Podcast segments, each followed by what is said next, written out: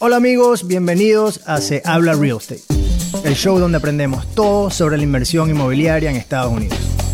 En cada episodio, de la mano de empresarios e inversionistas exitosos, nos encargamos de explorar las distintas estrategias de inversión que existen en el mundo del real estate, tanto inversiones pasivas como inversiones activas. También hablamos de marketing, hablamos de negocios, hablamos de dinero, de cómo alcanzar la libertad financiera, pero principalmente aquí se habla real estate. Hola amigos, Lennon Lee por acá, bienvenidos a otro episodio de Se habla real estate el show donde aprendemos todo sobre la inversión inmobiliaria acá en Estados Unidos. El episodio de hoy, una conversación súper, súper amena. Eh, Juan Sebastián Pico nos acompaña, está acá en el sur de la Florida, colombiano. Juan es asesor financiero, es un asesor financiero independiente, está especializado en banca personal, inversiones en bienes raíces, obviamente, planificación financiera, finanzas personales, y pues súper, súper agradable, una conversación llena de varias joyitas de información que sé que les van a funcionar para su desarrollo como inversionistas y como profesionales en esta industria del real. Sin más que decir, disfruten de la entrevista. Hola Juan, bienvenido a Se Habla Real Estate. ¿Cómo vas, hermano? Hola, León, gracias. Bien, excelente. Acá encantado de que me hayas invitado. Qué bueno, qué bueno. Bueno, eh, nada, lo que vinimos. Ya obviamente en el intro hablé un poquito más de ti, pero rápido, dos minutos. ¿Quién es Juan? ¿Qué hace por aquí? ¿En qué está enfocado en este momento? ¿Qué te mueve en los últimos días? Bueno, te cuento, yo eh, pues soy Juan, Juan S. Pico, eh, bogotano, colombiano, eh, hace unos años, hace seis años, inversionista dedicado a las inversiones inmobiliarias y a ayudar a otras personas en, en, este camino también. Anteriormente trabajé en el sector financiero, en la banca en Colombia, durante 10 años y a eso me dedico, Lennon, a enseñarle a las personas cómo he construido yo mi portafolio de inversiones y mm. cómo las personas también lo pueden hacer. Casado, tengo una hija, eh, entre Bogotá y, Orlando y Miami, nos la pasamos y en eso estamos. Buenísimo, buenísimo. Bueno, ahí lo tienen. Eh, ok, inmediatamente, errores que, que, que, te vienen a la mente, errores más comunes de alguien que quiere decir, bueno, yo, yo quisiera meterme en el mundo de real estate, quiero ser inversionista. ¿En qué se equivoca? Nos equivocamos porque pasamos por ahí. Exactamente. y, y, yo digo, y es, es normal equivocarse y hace parte del aprendizaje y de, y de ese proceso que, que, vamos recorriendo como inversionistas. Los más comunes, los errores que más yo trato de evitarle a las personas es entrar eh, en, este, en este mundo de inversiones inmobiliarias eh, de la mano de personas no tan confiables o que tú no puedas verificar su resultado. Y eso también se traduce en personas que intentan hacerlo a veces, eh, como llamo yo, en solitario y a su manera. Y a veces, y como en toda la vida, es mejor asesorarse de los que ya han recorrido el camino, de los que lo van a inventar hasta ahora. Pues entonces, eh, el, el, error más común y el que yo primero evitaría sería no asesorarme de los, de los, de los expertos y de los especialistas. Mm. ¿Qué otro error te puedo decir? Errores como como creer que, que una inversión es infalible en el sentido de que es garantizado, que vas a la fija y ser confiado en, en, eso, ser confiado en que estás pisando en terreno sólido, por más precauciones que puedas tener, siempre hay un margen, hay un margen que debo tener una tolerancia y debo estar en la capacidad de asumir ese riesgo. 100%.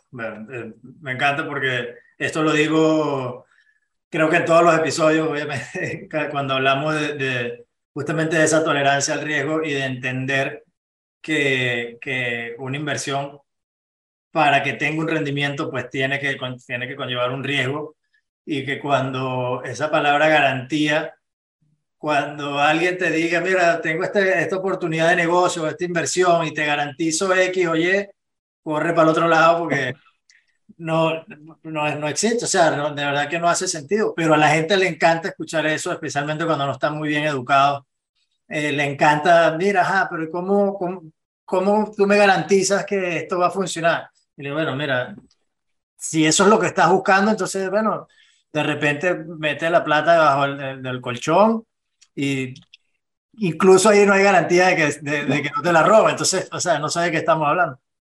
Pero bueno, mira, eh, Juan, eres asesor financiero. Típicamente cuando, cuando hablamos de un asesor financiero, no esperamos que estas personas nos orienten mucho o quizás nada en el, en el área de, inversiones alternativas, eh, especialmente en real estate, siempre la pintan como más riesgosa y, te tratan, digamos, de, de, enfocar eh, o de crear tu portafolio más que todo en inversiones, pues como, bueno, en la bolsa, fondos, fondos mutuales, etcétera, etcétera, bonos, ¿no?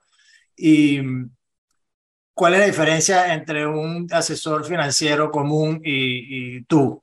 ¿Por qué, por qué te, te, apasiona también tanto la parte de real estate, cómo lo combinas, etcétera? Ahí te puedo decir que el, lo que yo he aplicado es, primero, primero lo pruebo yo, primero lo hago yo, para estar seguro de lo que voy a hablar con mis clientes, de lo que les voy a ofrecer a mis clientes. Entonces yo siempre le digo al cliente, lo que yo le estoy ofreciendo a usted, yo lo he probado, yo lo he hecho y le muestro mis números, mis inversiones, no con el ánimo de, impresionar, porque no, para nada, sino con el ánimo de ver, mira, yo te estoy no hablando como un asesor que solo se aprendió un libreto, sino como un asesor que ya lo hizo, como un asesor que no solo es asesor, sino también es inversionista. Mm. yo te hablo más como un consejo que como, como un consejo, como cuando te da un consejo tu papá, tu papá te da un consejo porque ya pasó por ahí, él ya vivió eso. Entonces, eso creo que es el mayor argumento y que no te lo da un asesor financiero cuando el asesor financiero trabaja para una marca y no trabaja para ti. Yo trato siempre de trabajar, yo le digo a mis clientes, yo trabajo con una marca blanca. Claro, yo atrás tengo marcas, tengo constructoras, tengo inversiones que vienen con, con, de la mano de una compañía o de otra, pero yo le digo a mis clientes, yo trabajo es para usted como cliente, porque finalmente pues un cliente satisfecho es un cliente que, que, que, ese voz a voz te va a seguir dando más clientes, te va a generar una reputación. Entonces la diferencia en la que yo parto es, yo no te voy a ofrecer nada que yo mismo no haya hecho. Es decir, mis inversiones yo las pruebo y ahí te las ofrezco, antes no. Ok. ¿Y cómo, cómo está estructurado, digamos, tu servicio? Porque creo que hay distintos tipos de, bueno, de asesores, ya digamos, no sé si, si, eres asesor financiero, digamos, con una licencia específica, eh, pero sabes que hay Registered Investment Advisor, hay Financial Advisor, etcétera.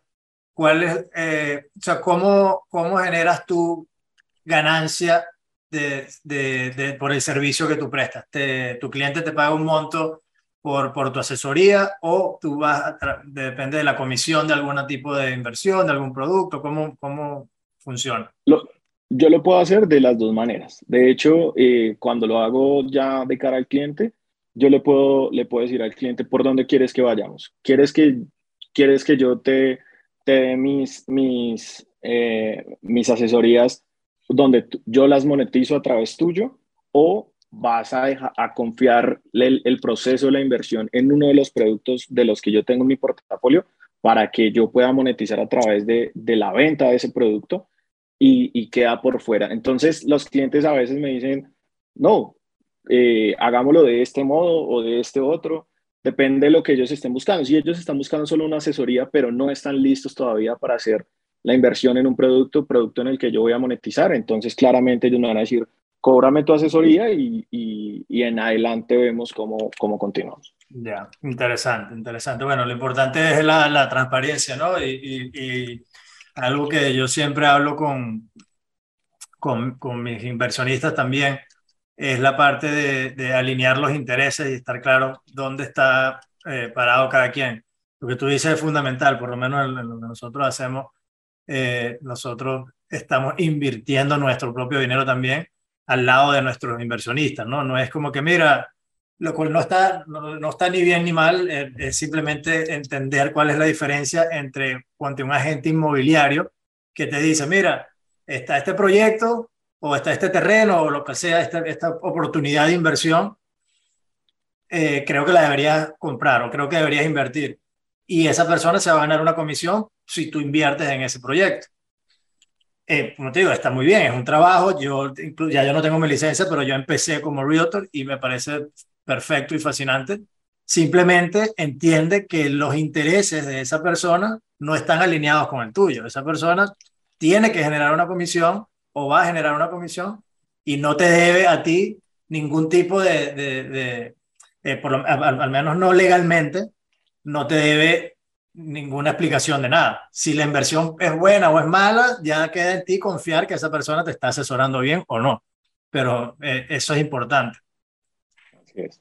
Eh, ¿cómo, ¿Cómo determina entonces, bueno, ok, chévere, real estate, ¿qué, ¿qué oportunidades hay? Bueno, hay, hay distintas oportunidades. ¿Cómo determino yo cuál es una buena oportunidad para mí. ¿Dónde empiezo a saber si, mira, eh, qué es este tipo de propiedad versus otra, o cuál estrategia de inversión es más eh, rentable para mí o para mis metas? ¿Cómo lo, cómo lo analizas? Yo, yo lo analizo siempre al, perfil del cliente, a analizar las expectativas y, el momento de, de, de, la vida de cada persona, por decirlo de algún modo, de cuánto está dispuesto a, llevar a, a, niveles más altos su, su propio performance y, y, poder decir, mira, yo hoy estoy aquí, pero mi objetivo es venir acá. O yo estoy aquí y aquí quiero permanecer. Y digamos en una conversación y, yo llamo en una calificación de ese, de ese tipo de cliente que yo hago a través de unas entrevistas, del conocimiento del cliente, de entender cuáles los objetivos que él tiene, definir esos objetivos en conjunto con el cliente. Hay clientes que están supremamente desarrollados en estos puntos y vienen y te dicen, mira, mi objetivo para esta inversión puntual es este. Y hay otros que no tienen ese mecanismo y ese, ese desarrollo de, de su mismo perfil. Entonces, también mi guía va en acompañarlos y en asesorarlos a que ellos puedan encontrar cuáles son los objetivos que quieres. Yo estoy enfocado pues en el cliente internacional, en el cliente inversionista, y muchas veces el cliente internacional no está tan educado eh, financieramente o, digamos, en temas de, inversión y hay que llevarlo un poco más atrás y, entender que de dónde, de dónde viene ese, esa, esa intención de ser inversionista ahora y hacia dónde la quiere llevar. Y determinando eso es fácil, eh, entendiendo, digamos, las necesidades reales del cliente, presentarle un par de opciones ya bien, bien bien filtradas, bien determinadas para que se haga fácil también el proceso de la decisión y pues al final de la inversión. Ya, ya, justamente esa eh, una de las preguntas que, que, se me había ocurrido. Eh, eso, ¿no? O sea, hay gente que de repente, primero que no sabe, no sabe lo que quiere. Dice, bueno, tengo, tengo una plata, pero no, o sea, quiero invertir y ya, bueno, ya va. Primero, eh, tienes que, vamos a ver cuál, a dónde quieres llegar, dónde, o sea, a dónde quieres ir, cómo, cómo, cómo hacemos para determinar tus metas y ya después vemos cómo te llevamos allá, ¿no? Pero incluso antes de eso, también lo mencionaste, hay, hay gente que de repente no tiene, eh, como digamos, su, su casa en orden. Es decir, digamos, desde la parte fundamental de que no tiene que ver necesariamente con real estate, sino con conceptos financieros en general, eh, sus ahorros, sus tarjetas de crédito, etcétera, ¿no? O como que su base fundamental financieramente no está en orden. ¿Cómo, cómo analizas esa parte? ¿Cómo los ayudas? O, qué conceptos son los que dirías, bueno, mira, vamos a entender esto o vamos a organizar esto primero antes de dar el siguiente paso de inversión? Ok, pues mira, nosotros eh, aquí y tú y nosotros latinoamericanos en general, digamos que por todo el tema de educación, el, el tema, digamos, de, de, desarrollo de estos conceptos financieros y demás, desde, desde las bases del de el, colegio, la universidad y demás, pues hace que eh, haya que hacer esfuerzos adicionales desde el punto de vista, por ejemplo, de las instituciones financieras que, como te contaba, vengo de ese mundo anteriormente, donde siempre, siempre nos enfocábamos a educar en el buen sentido, educar financieramente al cliente con conceptos básicos. Tú entiendes cómo funciona una tasa de interés, tú entiendes cuando hablamos de un retorno a qué hacemos referencia, eh, tú entiendes el tema de una amortización. Digamos, esa parte a veces, digamos, es, es, el punto de quiebre con el cliente. A veces el cliente es un poco, pone una barrera porque siente que tú le estás enseñando cosas que aunque él cree que sabe, no las tiene tan claras. Mm. Entonces es volver a, volver a lo básico, volver a, a, decirle, vamos a revisar eh, qué excedentes de capital tienes, de qué fuente provienen, eh, qué, qué maduración en una inversión estás dispuesto a tener. Entonces, cuando empezamos a hacer esas preguntas, el cliente se siente que tú de verdad lo estás asesorando, no que le quieres vender un, un, producto por venderle, independientemente sea un, un, producto en real estate o sea cualquier tipo de producto. Entonces, haces ese feeling con el cliente a partir de enseñarle cosas que él cree que de pronto tiene conceptos muy claros y de pronto no, de pronto tiene algunos todavía algunas dudas y, y a través tuyo las está aclarando. Entonces, siempre oriento al cliente desde los básicos hasta, hasta pues cuando el cliente ya tiene muchas cosas adelantadas, pues es, es más sencillo, pero es más gratificante hacerlo desde los básicos e, e, ir acompañando ese crecimiento del cliente como inversionista de la mano, de la mano tuya como asesor. Claro, claro. ¿Cómo, cómo crees que, que alguien puede, o, o, no sé si tienes, digamos, unas estrategias específicas para mejorar tu condición financiera. Y, y va, de, va, de, la mano de todo esto que estamos hablando, ¿no? Digo porque eh, hay distintos, como llaman, schools of thoughts en, en, en, la parte de que, mira, primero sal de todas las deudas y después invierte. O mira, no, mejor invierte y con, la, con esta eh, inversión, si tienes un flujo de caja, paga las deudas. Entonces, bueno, o, o incluso ya cuando estás, compras en real estate, también está la, la gente que dice, no, mejor paga el mortgage, si lo puedes pagar, págalo completo. O mira, no lo paga. O sea, cada quien tiene su, su manera, ¿no? Pero más que todo por la, en la parte antes de, antes de invertir. ¿Cómo, cómo mejoro mi, mi perfil como inversionista de cara a, a, bueno, mira, quiero comprar una casa o quiero comprar un edificio, whatever, ¿no? antes de eso? Antes de eso, sí, yo eso lo llamo la, la preparación y aquí voy a decir algo muy colombiano, es, yo lo llamo ponerse, ponerse bonito. Y es, ¿qué hago yo antes de para que yo me vuelva atractivo para un banco o, para, o que yo sienta que ya estoy listo para, para hacer una inversión? Y los consejos que yo siempre le doy a, mis clientes y a mis inversionistas es, vámonos atrás y hagamos un análisis de un conteo de obligaciones es básico. Tú le puedes preguntar a una persona cuáles son tus obligaciones financieras y probablemente él tiene, tiene de pronto el que es más organizado tiene un Excel, tiene, pero no tienen una claridad de, por ejemplo, cuántos productos financieramente hablando ha abierto en el último año o cuántos ha cerrado en el último año.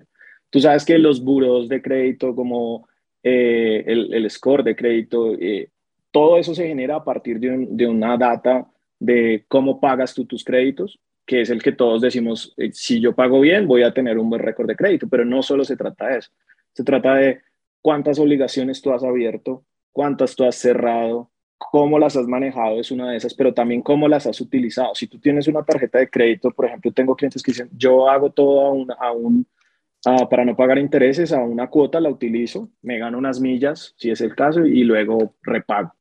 Entonces yo les digo, yo les digo, venga, miremos qué tan conveniente es eso de cara a lo que usted quiere. Por ejemplo, si yo quiero solicitar un, un, una hipoteca, probablemente si yo tengo la utilización de mi tarjeta de crédito arriba de un 60%, el banco no me va a ver tan bien. Entonces, para de usar la tarjeta de crédito, no la canceles. Si te van a, si te van a otorgar otra, recíbela porque va a subir tu calificación. Es toda esa planeación financiera que realmente es lo que no hay, no hay esa cultura de la planeación. Así como tú planeas las inversiones, también tienes que planear tus impuestos, tus, eh, tus créditos, cómo los vas a pagar. Entonces, los consejos que yo siempre le doy a las personas es aterriza a tu propia realidad eh, lo, que, lo que quieres hacer adelante. Entonces, ¿qué necesitas hacer ahora para que adelante puedas hacer lo que estás proyectando? 100%. Sí, eso, es, yo creo que eso es, es fundamental porque, eh, bueno, especialmente pues, si quieres acceder a, a, crédito como tal, pero también está la parte, la parte de preparación de cara a, a si quieres utilizar no solamente el dinero del banco, pero también, eh, por lo menos lo que nosotros hacemos, levantar, levantamos capital privado en la parte de equity. y ahí te toca pues sentarte con potenciales inversionistas, plantearle un negocio, etcétera, y obviamente tienes que tener una estructura, una experiencia, un equipo para, para poder acceder a ese capital, ¿no? Que es lo que... Claro, siempre, siempre es bueno apalancarse del dinero de los demás, bien sea de una ronda de inversión o del banco. Eh, siempre es bueno si tienes claro el objetivo. Si tú haces, si tú haces un apalancamiento en un crédito de un banco y, eh, no tienes claro el objetivo, probablemente esa palanca se va a volver en contra y porque no estoy haciendo la utilización correcta. Pasa lo mismo con, con, el modelo de negocio como el, como el que estábamos hablando ahora de las rondas de inversión.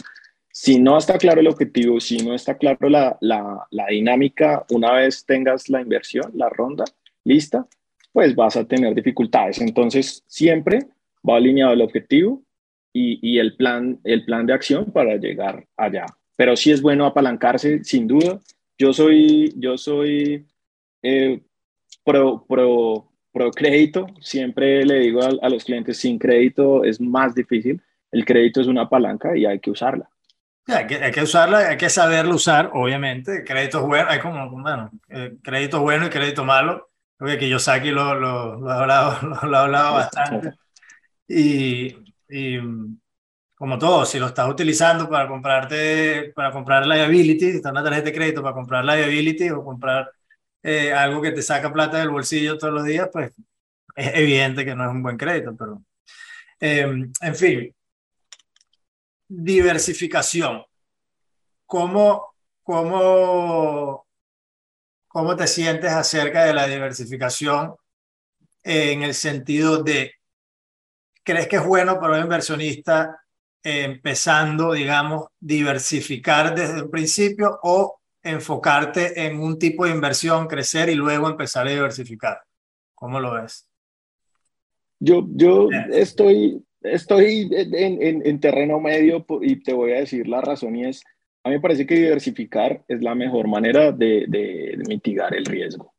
siempre, siempre, y cuando la diversificación tenga una, una buena composición, porque a veces he tenido clientes que me dicen, ok, estoy diversificando, en, en criptomonedas y en un producto financiero. Yo le digo, ok, estás diversificando en productos que están a orillas distintas y en ningún punto se van a cruzar.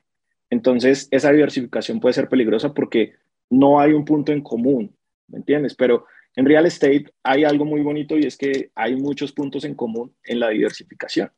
Entonces, yo estoy de acuerdo en diversificar siempre y cuando, por ejemplo, la diversificación esté sobre sobre palancas donde haya puntos en común. Entonces, en real estate, pues si tú vas a diversificar, siempre estás bajo una sombrilla grande que es el real estate, independientemente cuál línea del real estate sea. Entonces, si tú me dices un inversionista principiante quiere diversificar y todo bajo la sombrilla del real estate, yo estoy de acuerdo. Si ya son productos de otra naturaleza que no tienen una misma sombrilla, eh, no, no le aconsejaría hacerlo si es un principiante. Si ya ha tenido unas experiencias previas, está bien. Claro. Sí, bueno, depende, depende obviamente también dónde, dónde, dónde estemos en, nuestra, digamos, carrera o, como inversionistas, ¿no? Si ya creaste o amasaste cierta cantidad de capital en real estate, de repente entonces, bueno, ¿qué, qué hay afuera de real estate? Vamos a, ampliar un poco más el portafolio y, y, como te digo, yo siento que real estate y específicamente lo que nosotros hacemos, obviamente por eso hago lo que hago, pero real estate en general es el vehículo más poderoso donde los retornos ajustados al riesgo son los más interesantes y los más atractivos. Esto lo hablo siempre, no me importa, o sea, si, si tú me hables, alguien te habla de una inversión en lo que sea y te da el retorno que vas a tener en un año, no te está diciendo absolutamente nada pero absolutamente nada, porque te puedo decir, mira, esta inversión te genera mil por ciento y esta otra te genera 100%. ¿Cuál escoges? Bueno, no me estás diciendo nada, no puedo escoger porque no sé cuáles son los riesgos de una y otra. Entonces, los retornos y la, la inversión siempre tiene que ir ajustada al riesgo y ahí eh, sabes cuál es la que más te conviene. Y ya pues tu apetito al riesgo, eso varía, etcétera, pero eso es mm, importante. Sin embargo, pues sí, siento que el real estate es, justamente ese vehículo más poderoso, pero no siento que definitivamente con, el tipo de cliente que nosotros trabajamos, que gente que ya, eh, inversionistas que ya han amasado cierta cantidad, siento que no solamente tienen que estar en estate, tienen que tener un portafolio eh, bastante diversificado, con, puntos comunes, otros no en común, o sea, ese, ese balance pues tiene que estar ahí. Preservación de capital, es lo que siempre hablamos. Em, ahora, Juan, tú como, como inversionista, como tal, ¿qué, qué buscas en una, en una buena inversión? ¿Qué, qué, ¿Cómo se ve una buena, un buen proyecto, una buena inversión para ti, ya a nivel como inversionista personalmente? Personalmente, yo te digo, a mí me gusta, no sé si es por el tema como, no solo como inversionista, sino como también lo ejerzo como, como asesor. Me gustan las inversiones en las que puedo tener un poco el control. Y a lo que voy con el control no es, no es ser yo el dueño 100% de la, de la inversión, sino tener el control en cómo hago los pasos y cómo la desarrollo, si los puedo hacer como yo lo tenía pensado o voy a tener que llegar a un consenso con más personas. Entonces, ¿a qué voy con esto? Me gusta siempre tener unas inversiones donde, donde no, son, no son tanto las, los participantes. Me gusta de pronto sacrificar un poco el retorno a razón de, de, tener un poco más de peso en la, en la decisión de las ah, operaciones que, que, que, en el, pues, que en el estar solo a la expectativa. Entonces, mi expectativa nunca va realmente directamente relacionada al retorno. Claramente es un factor importante, pero como inversionista siempre busco es tener la mayor participación y control en cuanto a, en cuanto a la toma de decisión. Eso está, eso está interesante. Que en, en real estate específicamente, obviamente, que, ¿cuál es una, una, un proyecto que, que sientes que haya sido tu, tu favorito bien sea porque te generó los mayores retornos o porque te fue malísimo y aprendiste mucho, bueno, el primero que tenga en la mente. Tengo uno que me fue muy mal, de hecho todavía lo tengo vigente, pero cuando lo hice, lo hice con, con una expectativa de aprender y fue una inversión en, en, en, real estate, en algo comercial, en, en, en un local, en un mall eh, el mall, digamos, tuvo... o sea, alquilaste un, un, negocio en un mall, ¿no? No, compré el, el local para, para, hacer, para hacer una renta a un largo plazo a una marca grande.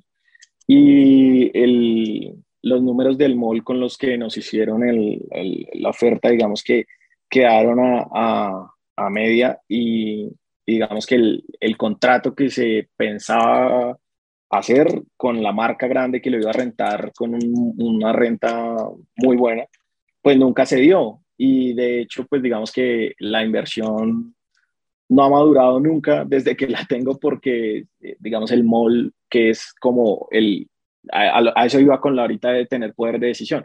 Hay decisiones que toma el mall que no puedo controvertir y entonces me afectan y no puedo hacer nada. Entonces, esa inversión siempre se me viene a la cabeza cuando pienso en las inversiones que he hecho. Ha sido, desde el punto de vista del retorno, ha sido muy mala. Pero me ha enseñado muchas cosas y me enseñó después a tomar decisiones donde, de inversión donde pudiera tener más control que lo que tengo ahora ahí en esa misma. Bien, bueno, la lección creo que es obvia para ti específicamente. Te, de una inversión donde quizás puedas tener más control. Eh, lo que me parece es parte de, la razón por la que hago este podcast, porque eh, por un lado, pues tenemos entrevistas con gente exitosa como tú y esa es tu manera de verlo y eso es importante para ti. Tú tienes clara, pues, cuáles son tus prioridades al momento de, de, de, analizar una inversión o, de, considerar una inversión. Y eso que tú, de la manera que tú piensas, es contrario a, a como deberían pensar las personas que, por lo menos, mis inversionistas. Nuestro inversionista está absolutamente basado en la confianza ellos pues toman una cantidad de tiempo para, para invertir, pero en el momento que deciden invertir, están entregando el control absoluto a nosotros. Entonces, eh, es un perfil totalmente distinto y es por digo, la razón por la, que, por la que siempre me gusta preguntar eso, ¿qué es importante para ti como inversionista? Porque cada quien tiene sus metas y, sus prioridades eh, distintas. Em, pero por lo menos, bueno, no, no ha ido muy bien a efectos de retorno, pero tampoco, pero tu, tu capital por lo menos está... Está, está bien. Y, la, y, la, y la plusvalía está, está, digamos, generando ahora con las mismas decisiones de las que no tengo control, la plusvalía, digamos, está eh, teniendo algo de, de, participación ahora, pero pues es una, es una, se, se convirtió totalmente en una inversión pasiva desde todo punto de vista. Ya, ya. Bueno, interesante. Em, ¿Cuál es tu visión actual del, del mercado y qué opinas de, de mantenerse fuera de las canchas por ahora o, o mejor estar invirtiendo según esta situación? Obviamente hay mucha incertidumbre, tú sabes. ¿Cómo lo ves? Yo, yo, yo pienso y, y lo comparto con las personas y es que eh, nunca es el mejor momento, siempre, es decir, nunca vas, a, nunca vas a tener esa receta mágica, sino siempre es el mejor momento, porque el momento no solo depende del mercado, de la especulación, sino depende de tu propio, de, de tu propio desarrollo, digamos, de, de, tu, de tu potencial como inversionista y es, no quiero ir a otros temas, pero, pero pues digamos que siempre, siempre estamos eh, teniendo decisiones en pausa y esa pausa puede ser una pausa definitiva porque los tiempos pues pueden cambiar. Lo vimos con la pandemia, lo hemos visto ahora con el tema económico, probablemente después vaya a haber otros temas, entonces siempre va a haber una posible razón para ponerle pausa a las inversiones, pero yo pienso que, que nunca es bueno, digamos, retirarse del todo. Hay que, hay que siempre ver desde la barrera cómo se comporta sin dejar de ser parte del, del, negocio, sin dejar nunca de ser parte del negocio. En la medida que lo puedas hacer y lo puedas mantener, hacerlo sin arriesgar tampoco innecesariamente, pero no considero, o sea, todos estos factores externos siempre van a existir, ahora es el factor economía, pero más adelante llegarán otros, eh, como ya han llegado salud, eh, guerras, eh, bueno, política. Entonces, siempre va a haber un factor externo. Lo importante es que te mantengas en el juego. Total, bueno, ahí ves, en, este caso estamos absolutamente eh, de acuerdo. Yo soy fiel creyente de que, de que si lo que estás intentando es hacer dinero rápido, eh, quizás, quizás ahorita no es el mejor momento, no lo sé, obviamente no lo sabe nadie, pero ya estás hablando de, bueno, de una apuesta. Yo que últimamente pues estoy jugando bastante póker y me gusta, bueno, prefiero agarrar la plata y me, la, me voy a Las Vegas y la juego. O sea, porque al final es eso, es una apuesta y ya, no sabes. Ahora, un buen inversionista tiene, tiene una visión a largo plazo. No quiere decir eso que cada proyecto que hagas tiene que ser un proyecto de 20 años ni de 30 años. Estamos hablando de la visión macro de tu, de tu de tu estrategia como inversionista debe ser a largo plazo. Eh, y tiempo, como dice, hay un dicho que dice, no sé si es en inglés, pero en español dice como que tiempo en el mercado es mejor que tratar de tomarle el tiempo al mercado. Justamente. Así es. ¿No? Eso, no sé si siempre todo el mundo le dice que es Warren Buffett, se le voy a poner a Warren Buffett. Sí. Eh, pero es la verdad, ¿no? O sea, yo creo que al final del día nunca vamos a saber cuál es el mejor momento. Yo creo que, sin embargo, en este momento en particular, y hablando de real estate en particular, yo sí creo que, de hecho, es de los mejores momentos en los últimos años, porque nunca habíamos tenido tanta inflación. Y, bueno, nunca no, en los últimos, qué sé yo, 20 años, no sé, 15 años, whatever.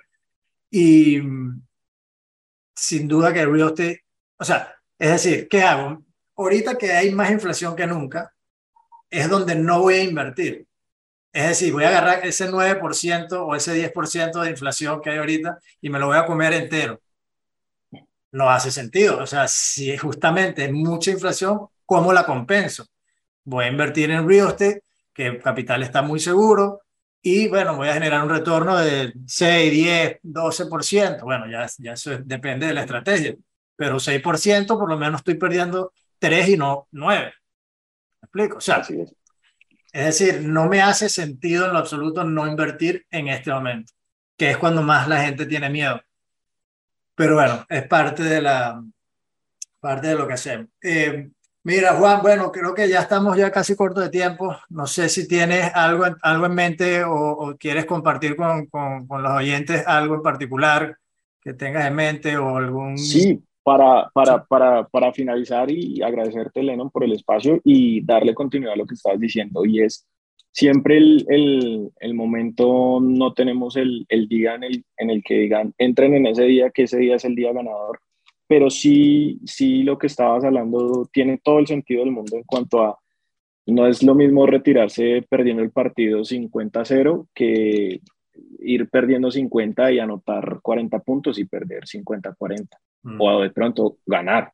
Entonces, este, esto, es un, esto es un juego, las inversiones obviamente un, un, tema no de un juego por, por el azar, sino de tomar las mejores decisiones, pero tomar las decisiones. Siempre hay un, hay un pequeño margen de, de incertidumbre, de suerte, de, pero si tú tomas decisiones basadas en tus objetivos, pues eh, las, las respuestas y, y, los retornos van a llegar. Y no solo los retornos en capitales y en, en dinero, sino los retornos en, en haber sido consecuente con, con, el objetivo que tenías y eso se ve representado en, en de, de, muchas otras maneras, en, resultados positivos de confianza de, de, tu círculo, de tus propios inversionistas, en, en adquirir tu propia confianza para ir a otros niveles. Entonces, esto es como, como un juego, un juego de, de dinero, pero, pero que, que se debe jugar y que no hay que tenerle miedo, sino hay que hacerlo. Entonces, eh, mi invitación es a que el mejor momento para invertir siempre en real estate es ya, ahora. No, no, no fue ayer, no será mañana, sino es hoy, porque no tenemos cómo, cómo garantizarte nada. Lo único que sí es seguro y es cierto y es que son inversiones que permanecerán por muchísimos años más. Entonces, eh, eso, para, para invitar a todos a que, a que tomen acción. 100%. Bueno, mi gente, ahí lo tienen. Juan Sebastián Pico, Juan S. Pico. Eh, encantado, brother. Cuéntale a la gente allí dónde te consiguen, dónde te pueden contactar si están interesados en conversar un poco más contigo. Claro que sí, Leno. Mira, eh, me encuentran en todas las plataformas como Juan S. Pico y mi página web www.juanespico.com. Allí pueden conocer un poco más de mí, e interactuamos y, y vamos dejando ahí información a veces relevante para que la gente se vaya, se vaya educando, vuelvo y siempre digo, con todo el cariño del mundo, no se trata de enseñarle a nadie nada, sino de, pues, de reafirmar conceptos, entonces los espero por ahí en mis redes. Excelente. Bueno, mi gente, él lo tiene nuevamente, Juan S. Pico. Eh, excelente entrevista, brother, encantado de, tenerte por acá. Y ustedes que están escuchando ya saben, como siempre, subscribe, share, ta, ta, ta, todo ese tema. Ustedes saben cómo funciona. Por favor, ayúdenos con unos reviews en, en, iTunes, sería increíble. Eso nos da un poquito más de visibilidad para seguir trayéndole más invitados como, como Juan y mejor contenido. Así que, bueno, espero lo hayan disfrutado y nos vemos en el próximo episodio.